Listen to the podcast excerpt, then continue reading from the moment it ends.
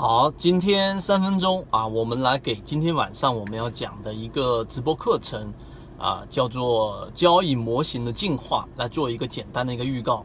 实际上呢，大家有没有去思考过这样的一个问题啊？大部分人都有分不同的阶段，然后呢，有些人一开始的时候就比较初级、菜鸟级别的股票市场里面的交易者是没有交易模型的，无论是打板，无论是中线，无论是短线。无论是低吸啊，无论是哪一种交易模型，它都没有一个完整的交易系统，所以呢，它常常都是乱操作，听别人去任何人吹一只股票，然后啊，这个无脑的就杀进去了，这是第一种情况。第二种情况呢，就是它有交易模型，但交易模型相对来说比较单一，也就是说，它会有一个杀手锏，我只会低吸，我只会抄底，我只会打板啊，那我不会别的。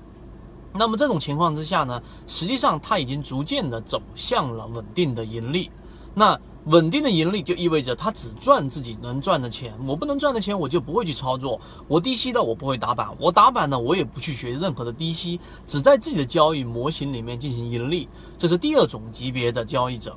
第三种级别的交易者，在这个市场当中几乎是非常非常小的一部分人。那么这一部分人就是真正的大成者，能够去做到比较大的收益的。我举一个简单的例子，现在某啊某论坛当中有一个大神的 ID，并且啊以我们的经验，并且通过官方的认证，确实他的每一笔交易是真实的。他做到怎么样的收益呢？你现在用自己的想象来想象一下，如果给你四个月的。啊，这一个想象力，四个月的时间，你认为他能做多少收益？可能真的就是网上那一句话：贫穷限制了我们的想象力。四个月，他做了四倍的收益，没错，四个月做到了四倍的收益。那么这一种呢，实际上就是我要说到的，今天晚上我们重点会给各位详细讲到的交易模型的进化。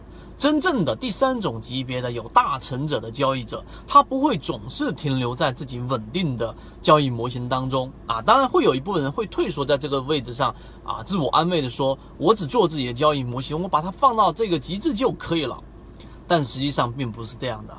这样的这一种大成者，他会不断的进化自己的交易模型。低吸，他会学会他的交易模型，并且比较稳定的低吸交易模型。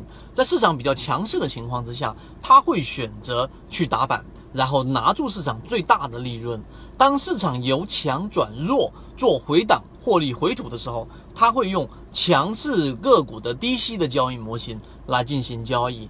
当市场出现我们所说的这一种由强转弱的回档，并且风险急剧增加的时候，他会用分仓的方式来小仓位的进行试错单，然后等待市场出现大的这一种调整。当市场出现大的调整的时候，他会学会重仓的分仓建仓的这种啊底部个股来进行操作。这就是交易模型的进化的重要性。你需要掌握的，真的就不是。一招鲜，而是十八般武艺，然后逐步逐步的增加你的技能。